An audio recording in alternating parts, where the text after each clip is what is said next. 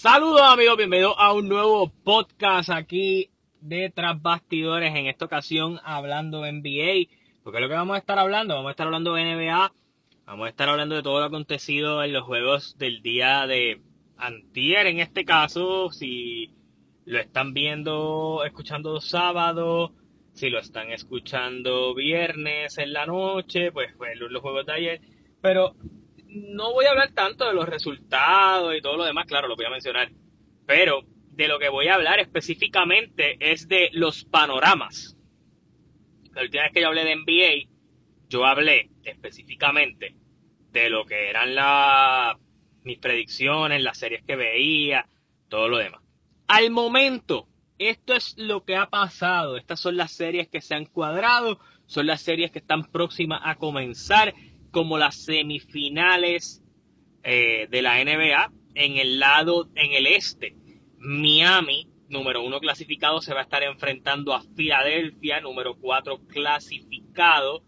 Esta serie eh, tiene una disyuntiva interesante y el factor de que Miami tiene gente como Tyler Hero, como Kyle Lowry y varias piezas que no están del todo saludables eh, han tenido dolencias y todo lo demás y pues ellos lo han ido descansando durante eh, estos eh, durante estos días. Lo que ha ayudado también es que esta serie de Filadelfia se extendió bastante y con el factor de que todavía no están todas las semifinales cuadradas pues obviamente les da un poquito más de tiempo a ellos para esperar a arrancar esta serie. Por el lado de Filadelfia Filadelfia ya venía con la mala noticia de la lastimadura del dedo del señor Joel Embiid y ahora para acabar de completar Joel Embiid se acaba de lastimar el hueso orbital. lo que no saben que el hueso orbital, eh, el que sigue el boxeo, la UFC o, deportes de contacto, una fractura en un hueso orbital toma en deportes de contacto alrededor de, de 9 a, a 12 meses la recuperación. En el caso del baloncesto yo supongo que debe ser un poco más sencilla la situación, pero Joel Embiid está fuera eh, indefinidamente.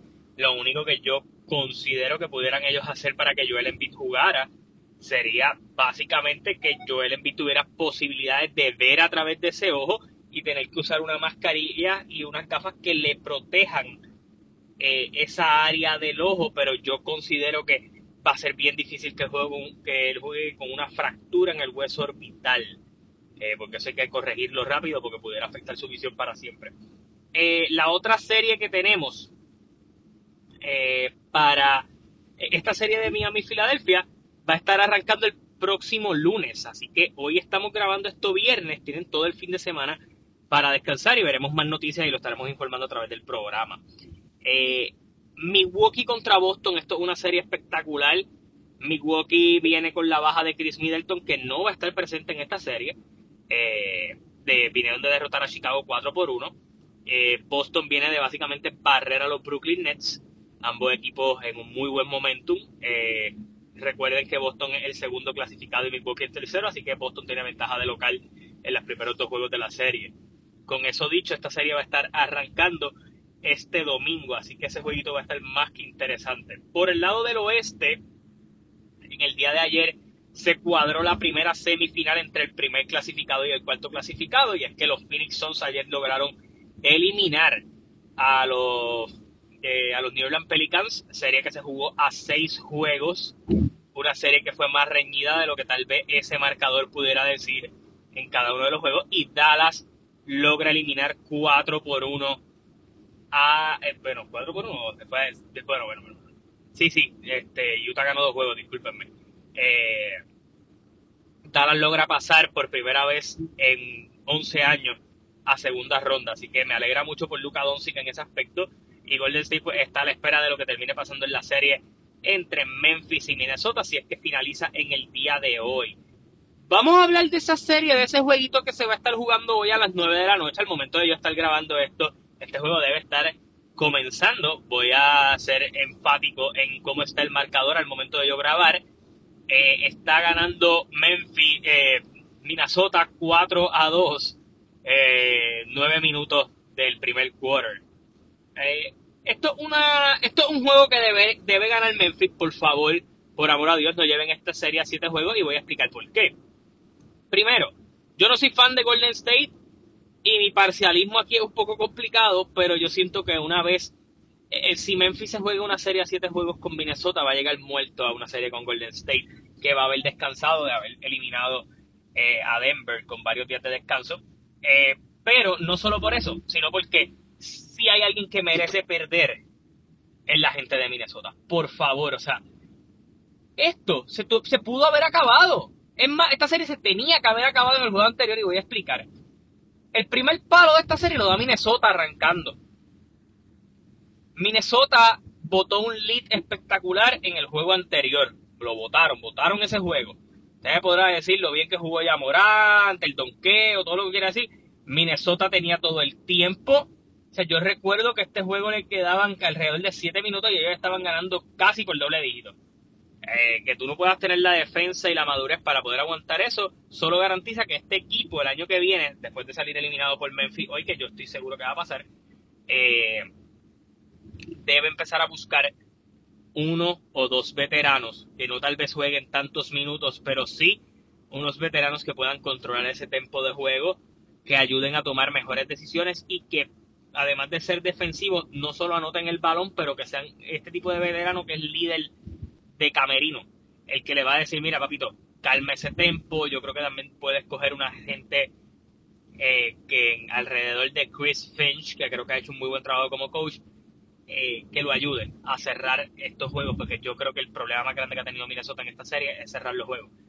Eh, Memphis ha, capitalizado en, solamente a través de las circunstancias de juegos votados de Minnesota. Solamente Memphis ha logrado para mí dominar uno de los de las tres victorias que ellos han tenido las otras dos victorias que ha tenido Memphis son juegos que Minnesota ha, votado, específicamente el del lead ese espectacular que tuvieron, que lo votaron, creo que fue como el tercer juego. Y, de verdad que si pierden, obviamente, valga la redundancia, merecen perder. Eh, así que eh, yo creo que Memphis son los que pasan. Ya di un preview de lo que va a ser ese juego de hoy. Vamos a hablar de los temitas que vine a traer, los tengo por aquí.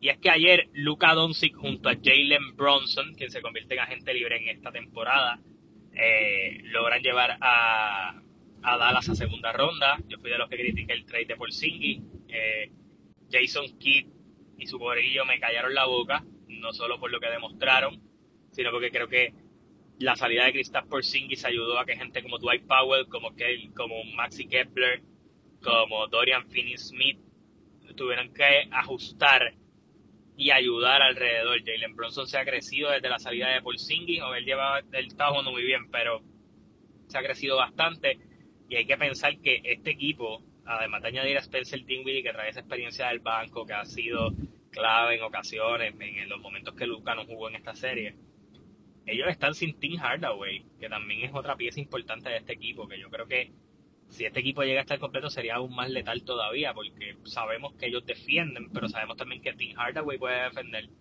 Eh, y o sea, las piezas que no tienen en estos momentos pueden defender y pueden hacer el trabajo. Así que eh, me alegra mucho por Dallas. En el caso de Utah, mano, eh, una vez más la historia se repite. Utah el año pasado jugó espectacular, tenía una todo le salía, mejor récord de, de número uno, básicamente. hicieron el trabajo eh, vinieron a perder con los Clippers sin personal, obviamente una decepción a la temporada, la temporada previa a eso que fue la burbuja, perdieron en una serie espectacular con Denver, eh, y este año vienen a perder con Dallas, equipo que le machaba muy bien, pero ese equipo, yo lo sigo diciendo, algo pasó interiormente que esa gente se desconectó. No sé si fue una decepción por la salida de Joe Ingles en el mercado de los cambios tras su lesión. Eh, no sé ¿Qué más podríamos decir de este equipo?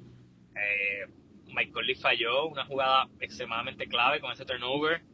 Eh, se hizo la jugada perfecta de Quinn Snyder para que Bogdanovich me diera ese triple. Eh, la bola entró. Y a lo que voy es, mucha gente dice, ah, pues va a cambiar a Mitchell y a Gobert. Señores, la vida no es tan sencilla como usted la ve. Usted viene a ver este cuadrito de Utah que incluye a Mike Conley, eh, eh, Dorovan Mitchell, Bogdanovic, Royce O'Neal, Rudy Gobert, son contratos a largo plazo. Me voy a explicar. Donovan Mitchell le quedan dos años de contrato. Rudy Gobert le quedan años de contrato. Mike Conley cobra demasiado dinero como para que tú lo intentes cambiar y con un año restante de contrato. Eh, Royce no lo va a cambiar porque es una pieza defensiva de tu equipo. Y Bogdanovic también le quedan años eh, chéveres de su contrato y tú no vas a conseguir una mejor pieza para el equipo. Cuando tú miras a la banca, las piezas que tiene, que fueron las que tú trajiste, los Rudy Gay, que no jugó casi, eh, el, eh, Alexander Walker, no lo usaste casi, Eric Pascal, no lo usaste casi, Whiteside, todos esos jugadores que yo mencioné, excepto Alexander Walker, son agentes libres. este equipo tiene la difícil decisión de ver si hace esto. Yo apuesto a este núcleo una vez más, porque yo no voy a salir de Jordan Clarkson, que también le quedan dos años de contrato. O sea, mis seis títulos, mis seis jugadores importantes, yo los mantengo. Y voy a buscar mejorar el resto de mi banca eh, este año. O salgo de Quinn Snyder, que es el coach. O me arriesgo y digo, ¿sabes qué? Vamos a buscarle una salida a Donovan Mitchell y a Rudy Gobert. Este equipo va a ser alrededor de Mitchell. Vamos a salir de Gobert como dice mi panatito Portera, hoy tú te preguntas cuál es la decisión correcta y yo creo que está bien difícil escogerla. A mi entender, Rudy Gobert es un tipo que no, cuando sea gente libre, no va a empezar a escuchar ofertas de otros equipos, va a preferir quedarse con Utah. Es un francés, un tipo tranquilo, es un tipo que no le va a importar quedarse en esa franquicia. Donovan Mitchell tiene cara, tiene la cara, tiene el carisma, tiene los tenis, tiene todos los oficios para poder ser un jugador de ciudad grande y todos sabemos que su sueño es jugar en Nueva York. Así que en algún momento se te va a ir a Donovan Mitchell es el jugador al que más tú le puedes sacar si tú decides romper este proyecto, pero para mí no hay razón para romper el proyecto quedando dos años de contrato restante de tus muchachos. Yo lo que trataría de hacer es buscar un veterano. No vas a encontrar un Joe Ingles. O sea, Joe Ingles es especial, pero conseguir un veterano, distribuidor, eh, buscar esas piezas que este año intentaste conseguir en free agency, pero que no que te funcionen unos veteranos capaces de poder cuadrar en el equipo, jugar, meter el triple y ver en este verano que tú qué muchachos que tú tienes en el equipo le vas a dar más cancha para que el equipo se integre. Yo creo que mucho de lo que vimos en cancha era de desconexión de este equipo. No es normal la cantidad de veces que Utah bota los juegos y es como si a través del juego ellos dejaran de confiar el uno en el otro, empiezan a confiar más en su tiro, se empiezan a, morder el balón y, se pierde ese juego colectivo tan bonito que ellos tenían al principio. yo creo que vamos a, ver un verano que si Quinn Snyder no es el dirigente, que se espera que sí siga siendo el dirigente, eh, lo logre sentar y le logre dar una buena dinámica de, de juego si fuera que el cambio sería de coach, aunque se sabe que la franquicia de Utah está interesada, yo creo que todo va a estar de Quinn Snyder. Eh, ayer básicamente Filadelfia arrasó con los Raptors. Los Raptors estaban con todas las circunstancias a su favor para poder llevar esta serie a siete juegos y tal vez hacer algo histórico. Esta serie, como, como explicó mi pana Sebastián, que le mandó un saludito de zona 23, esta serie eh, las primeras victorias de Filadelfia fueron este tipo de juegos donde tu rival no está jugando mal, pero a ti todo te está saliendo. A Filadelfia le salía todo. Tiros perfectos, Maxi jugando cabrón, todo en, las circunstancias. Ellos estaban perfectos. Eh, no estaban cometiendo turnovers, hacías muchos flashy points, tú no tenías jugadores para llegarle en los dos juegos que ganan los Raptors, incluso hasta en el tercero, yo creo que eh, aquel juego, la tercera victoria de Filadelfia fue un juego que los Raptors simplemente no pudieron cerrar. Pero en los otros dos juegos se vio unos Raptors que básicamente estaban, cuando las cosas no le estaban saliendo a Filadelfia, Raptors estaba haciendo los pagar. Ayer, Filadelfia no solo jugó perfecto, sino que le hizo pagar cada error a Toronto y básicamente le metieron el pie al acelerador a esto a, acabar y obviamente pues Filadelfia ya, lo discutí, están esperando, van, van contra Miami, eh, veremos a ver qué lesiones nos encontramos en esa serie. Eh, hablemos de Phoenix y los Pelicans. Y... ¿Cómo explico? Esta serie para mí no habla mal de Phoenix, habla excelente de los Pelicans. No sé cómo ustedes van a tomar a lo que me refiero. Eh, los Pelicans, cuando usted mira su equipo, tienen a un jugador muy especial en Brandon Ingram.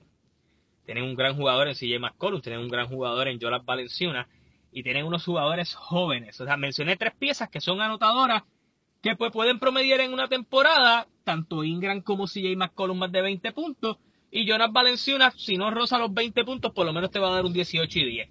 Esta temporada Jonas Valenciunas promedio, para, para no estar hablando mierda, eh, ya mismito les digo cuánto promedio, se me fue la señal aquí. Pero tú tienes unos jugadores jóvenes como Herbert Jones, como Jackson Hayes, como José Alvarado, que defensivamente lo que hizo con CP3 es de un jugador veterano, eh, de un joseador, y yo creo que eh, con más tiempo y con ese joseo, si sigue manteniendo esa calidad, el chamaquito va a tener trabajo de por vida en la NBA. Eh, tiene un chamaco como Murphy tercero, que es muy bueno. Larry Nance, Devonte Graham. O sea, estamos hablando de un equipo profundo. Y con lo que quiero llegar con esto es que es un equipo de cuadro grande, es un equipo molestoso, es un equipo que podemos ver que puede defender. Y le falta su mejor jugador, Zion Williamson. Zion Williamson, que en esta temporada venía con lesiones, recibió muchos setbacks, su peso tampoco ayudó, eh, llegó un punto en que él no se arriesgó, eh, ya estaba practicando más y yo creo que dijo, pues nada, me voy a poner ready para el año que viene. Si Zion Williamson, que en algún momento llegó a decir que él no sabía si New Orleans era el sitio donde él quería estar, después de ver la serie que estos muchachos de los Pelicans le jugaron a los Suns, no dice, este es el equipo donde yo quiero estar, yo quiero ayudar a este equipo a llegar más lejos, simplemente un estúpido y un mal competidor. Y les voy a decir por qué tú me estás diciendo que tú puedes añadir a este cuadro, o sea, tú vas a sacar a Jackson Hayes, que es un gran bloqueador, un tipo defensivo muy bueno, por Zion Williamson. Junto a Jonas Valenciuna, abajo los puntos y los blocks van a estar lloviendo. Este equipo cuando dice defender, defiende. Un cuadro grande, un cuadro que puede anotar. De la banca, va a sacar a Hayes allá sobre el banco que viene, no solo anota, sino que defiende. Lo que puede añadir en agencia libre porque Chavo había, porque este año ellos iban a firmar a ellos estaban buscando firmar a Kyle Lowry o a Chris Paul. Los picks de draft que le quedan para, para esto. Eh, ellos se arriesgaron. Ellos buscaron a CJ McCollum con el plan de que mejor salimos, salimos de Josh Hart, que, se joda si es un talento joven o todo lo demás. Vamos a CJ McCollum, vamos a convencer a Zion de quedarse. Y yo creo que eso, eso es simplemente lo que van a hacer, además de todos los chavos que le pueden ofrecer en extensión. Con eso dicho, los Suns, los Suns jugaron sin, sin Devin Booker. Chris Paul sabe que cuando tiene que ejercer la presión la mete, se tiró un partido perfecto, 33 puntos, no falló ninguno de sus 14 tiros, 8, eh, eh, asistencias, 5 rebotes, jugó espectacular. Yo creo que ellos van a jugar ahora con Dallas, una serie que a mí me parece que es más cómoda para ellos. Yo creo que Utah le podía hacer mejor serie a los Suns y voy a explicar por qué. Los jugadores que tiene Utah tienen un anotador bastante imparable, como Mitchell. Phoenix tiene un anotador bastante imparable, como Booker. Tiene un point al veterano que tal vez podía molestar un poquito a, a CP3 en la figura de Mike Conley tiene un centro que le puede dar problemas a Ayton, que en la temporada regular se dividieron victorias y victorias de 2 y 2. Eh, y a Michael Bridges y a Jay Crowder, la combinación de Bogdanovic y, y Royce O'Neal podía hacerle daño. Cuando tú vas con Dallas, eh, yo siento que la defensa de Phoenix puede hacerle más daño a Dallas. Me voy a ir con mi predicción. Yo creo que Phoenix se lleva esta serie 4 por 2. Incluso voy a dar mis predicciones de segunda ronda, las voy a dar aquí. Eh, sin importar lo que creo, me voy a anticipar a que yo creo que Memphis pasa. Phoenix va a eliminar a Dallas en, en seis juegos. Yo no puedo apostar a Golden State, así que voy a ser bien franco con esto. Yo tengo a Memphis ganando en, siete juegos y sería Memphis y Phoenix la final de conferencia. Eh, Y en el este, Miami se va a limpiar a Filadelfia sin Joel Embiid. Yo no le veo mucha posibilidad a Filadelfia. Eh, veo a Miami ganando 4 por 2, al igual. Eh, y Boston contra los Bucks, mano, qué falta le va a hacer Chris Middleton a los Bucks. Esta va a ser la serie que lo va a comprobar. Tengo a Boston ganando en 7 juegos. Así que para mí las finales de conferencia son Boston y Miami en un lado, Phoenix y Memphis el otro. Así que nada, esas son mis predicciones. Veremos a ver, puede que me guaye en el camino. Eh, pero eh, yo, sé que estoy, bastante seguro que tal vez me puedo guayar con Memphis. Pero no sé, tengo confianza en ese equipo y creo que tienen unas piezas que pueden molestar bastante a, a lo que está haciendo los Golden State Warriors. Así que nada, los invito a que se suscriban a mi canal de YouTube, le den like, campanita para notificaciones a mi canal de YouTube. Estén pendientes a mis podcasts. Hasta la próxima. Se cuidan.